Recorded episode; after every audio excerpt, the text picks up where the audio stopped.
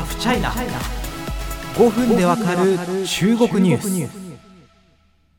日本でも表立って事業展開する中国 IT っていうのはそこまで多くないイメージなんですよね。あの、まあ、アリババ、テンセント、バイドゥ、全部ね、いわゆるバットって有名ですけれども、あれま全部日本に来てますけど、そこまで思いっきり目立って動いてるかっていうとそうではないですよね。その中でもうあのかなりあの一般消費者の中にも浸透を図っているのが DD 配車アプリ、まあ、日本でいうとタクシーを呼ぶアプリになってますけれども DD ですね使われた方いらっしゃるんじゃないでしょうかその DD をはじめとする IT 企業に対して中国政府当局が締め付けを強めています。違法に個人情報を収集していたとして当局によってダウンロード停止措置とされました。この動きさらに、えー、広まりを見せています。DD は中国の配車アプリ最大手です、えー、現在位置情報などからタクシーなどを呼ぶことができます、えー、まあ、中国当局の今回の発表によると違法に個人情報を収集した疑いが持たれていて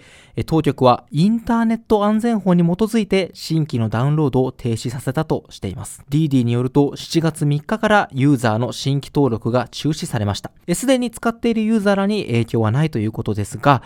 具体的に一体何が違法だったのかという点は明らかにされていません。まあ、この動きだけではないんですね。簡単に言うと全体的な大きな流れとして IT 企業への締め付けは強まっていると言えそうです。このラジオ28話でも解説しましたが、アリババも独占禁止法違反で3050億円の罰金を課されていましたし、子会社のアント、まあこれキャッシュレス決済のアリペイなどを手掛ける会社ですが、こちらも上場が寸前で取りやめになりました。でも考えてみてくださいよ。このラジオを聴いてくださっているリスナーさんも、あの、中国の IT って聞くとなんかすごいキラキラっていうイメージありませんか？中国の強い一面みたいな。あの、発展していて、独自の生態系を持っていて、世界有数のユニコーン企業になって、みたいなね。なんでこれを中国政府が叩くんでしょうか？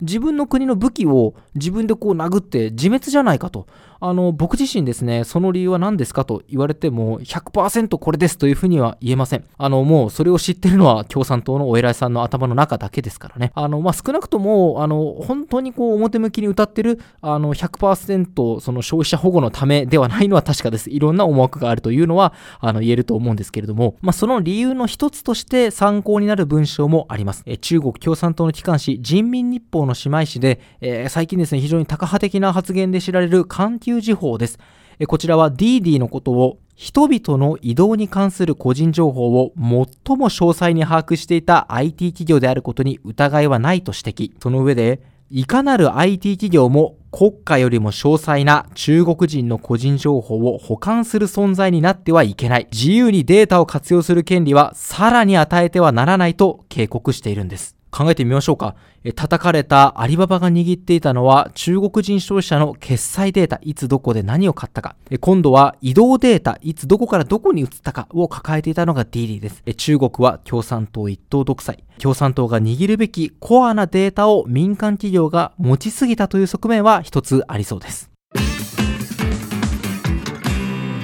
ついでに DD は別の面でも警戒心を持たれていたようです。6月30日にアメリカ・ニューヨークで上場したばかりなのですが、環球時報は株主の1位と2位は外国企業だ。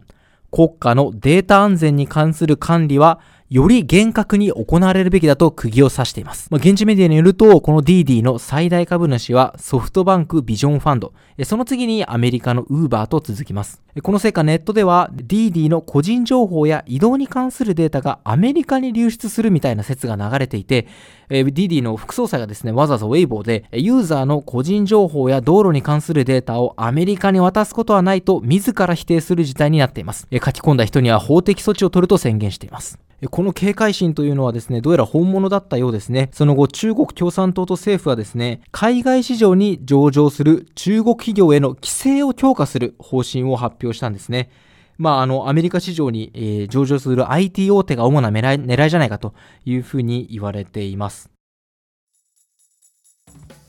まあ、その例えば日本やアメリカでも、まあ、ものによってはですよ全部ではないですけどあの中国への情報漏洩リスクが懸念されているっていうのはあるわけですよ。例えば日本政府は政府調達から事実上ファーウェイと中国の ZTE を排除していますしあのこれ32話でも解説しましたけど楽天にテンセンの資本が入ったということで日米両政府の監視対象になったということもあります。まあ、これは日本やアメリカが中国に対してのある意味経済安全保障的な警戒感を強めているという一側面であるんですがそれは中国でもいやいやお前アメリカで上場して外国人株主がこんなにたくさん入ってきたらアメリカに情報漏れるだろうみたいな鏡写しのような状況があるんだなというのを改めて認識するきっかけになったのが、DD 騒動でした。まあ、しかしアメリカに上場するつまり資金調達ですよね。をする多様性というものをまた一つ失ったわけですから中国政府 IT に対する締め付けというのはどうやらかなり強まっていると言えそうです。